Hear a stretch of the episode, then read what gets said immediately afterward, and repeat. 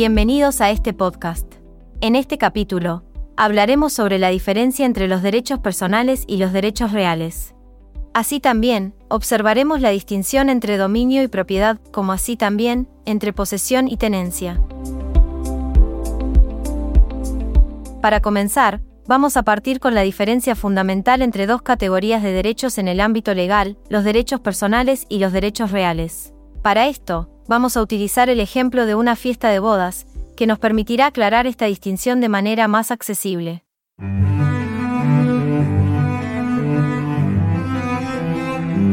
En primer lugar, encontramos a los derechos personales.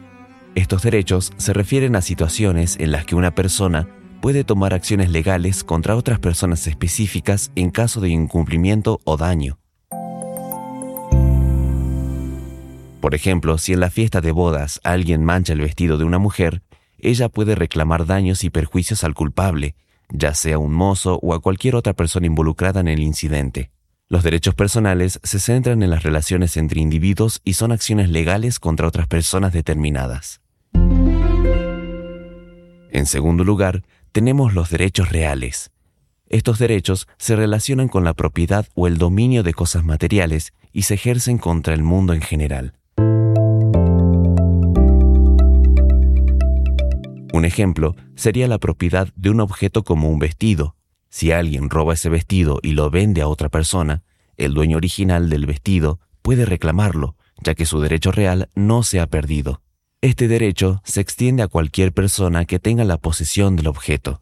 En latín se denomina erga omnes, que significa contra todos, porque el titular del derecho real puede tomar medidas legales contra cualquier persona que tenga la posesión del objeto.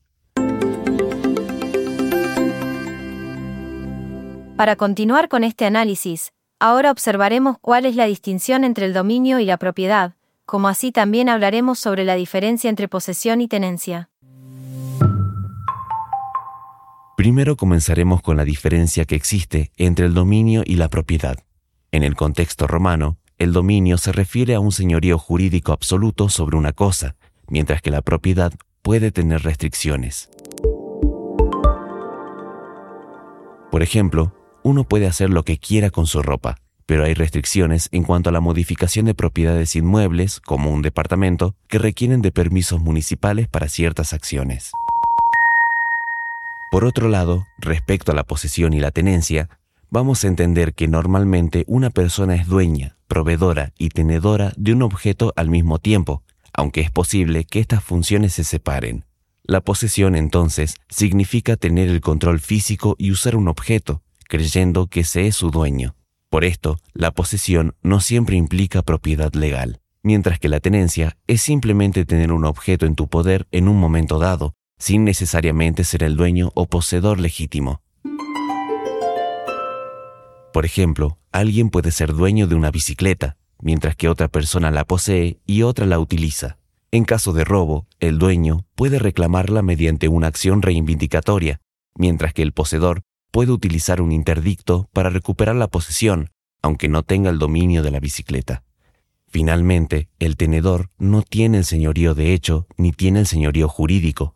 Reconoce que otro es el dueño de eso.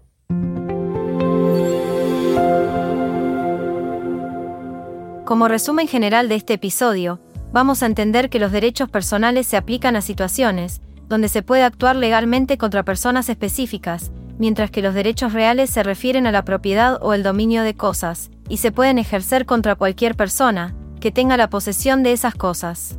Por su parte, la distinción entre dominio y propiedad destaca las restricciones en el uso de propiedades inmuebles y se explora la diferencia entre posesión y tenencia en el contexto de la propiedad de objetos.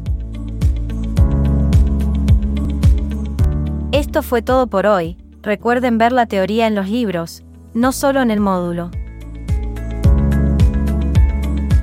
Los esperamos en el próximo podcast de la carrera.